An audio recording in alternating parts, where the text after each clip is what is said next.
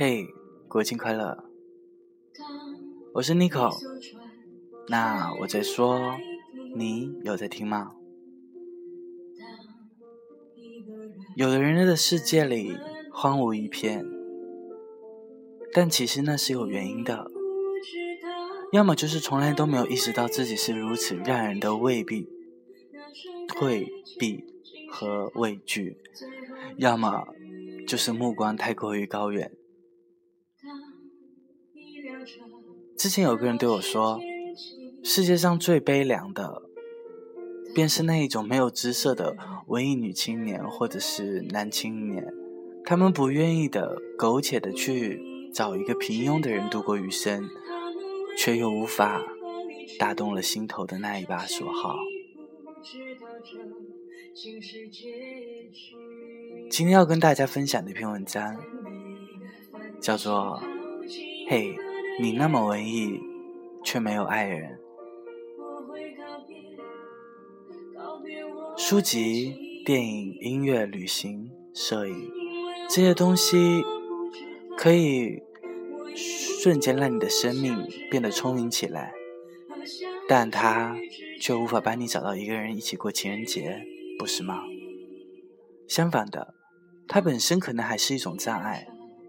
让你长期卡在一个人的世界里出不来，因为他们从本质上来说，只是在丰富你的个人感知，而感知越是越丰富的人，人的情感就越细腻复杂。感知就像钥匙上开的那个槽，槽口越多，对应的锁也就越复杂。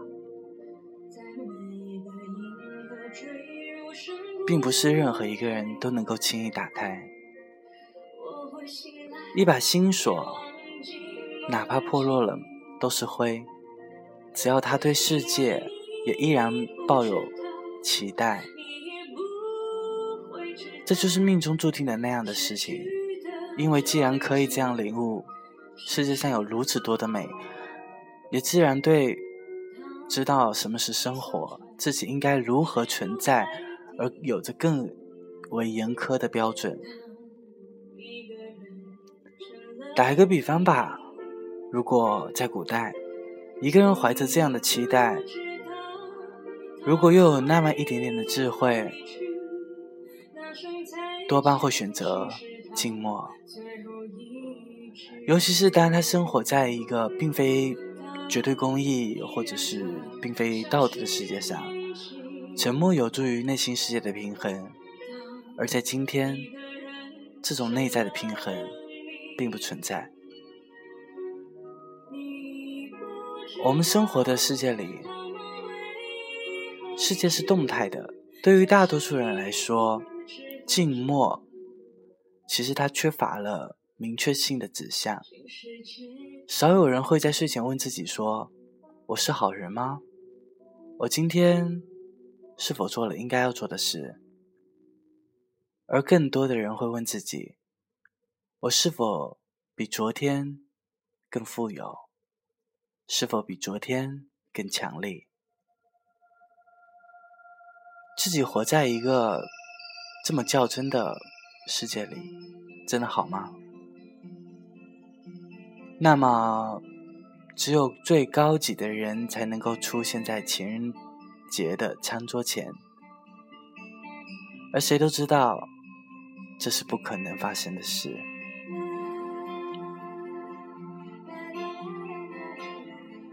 所以啊，还是同样的理由，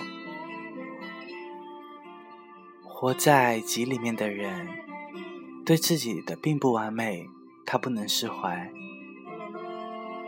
也就不能够放松你对别人的要求。要察觉到这一点并不容易，因为似乎人人都这么觉得。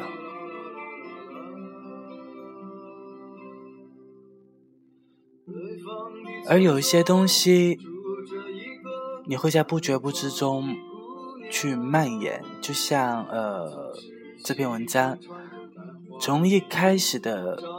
呃，一个很小心的加入了一些大量的消极的、否定的意义的字眼。等读到第三段、第四段的时候，大大概很少有人会觉得自己的情绪依然是很激昂的，而是开始皱起眉头，做出严肃思考的问题。对自己是个暴君的人，也会是周围人的暴君，而前者被视作为自我克制的高贵体现，暗示着某种成功的潜质。其实我想说，没有人喜欢活在别人的批评和挑剔中，他们远远都会逃开去。所以，要么是你远远的逃离别人，要么是别人四散而去。刚好两个人都站着不动，嘿，你的益达，那是有多凑巧的事啊！读了太多的书，看了太多的电影，听了太多的音乐，走了太多的旅程，拍了太多的片子的人，在这个社会，其实他是负责讲故事的，因为他们的经历使得他们是一个有故事的人。没有人会主动去否定自己，因此，这一些动物的故事里，会反复的言说，感性是好的。复杂细腻的内心是值得推崇和赞美的，这是在美学上来说其实是对的，因此带来的误解也是巨大的。而最后，什么是让生活可以美好起来呢？乞丐经过门口，站在门口的人立即转身为他取一个馒头给他，这叫美好。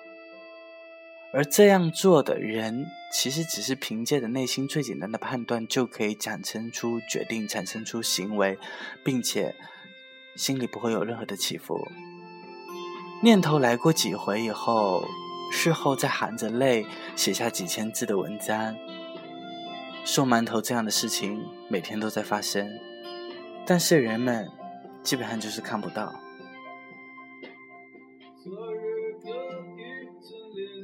因为当时大概应该没有呃夕阳啊，也没有天涯。其实事情的话，呃，从记录到智慧里的字眼里掉落下去，嗯，怎么讲呢？是很容易的。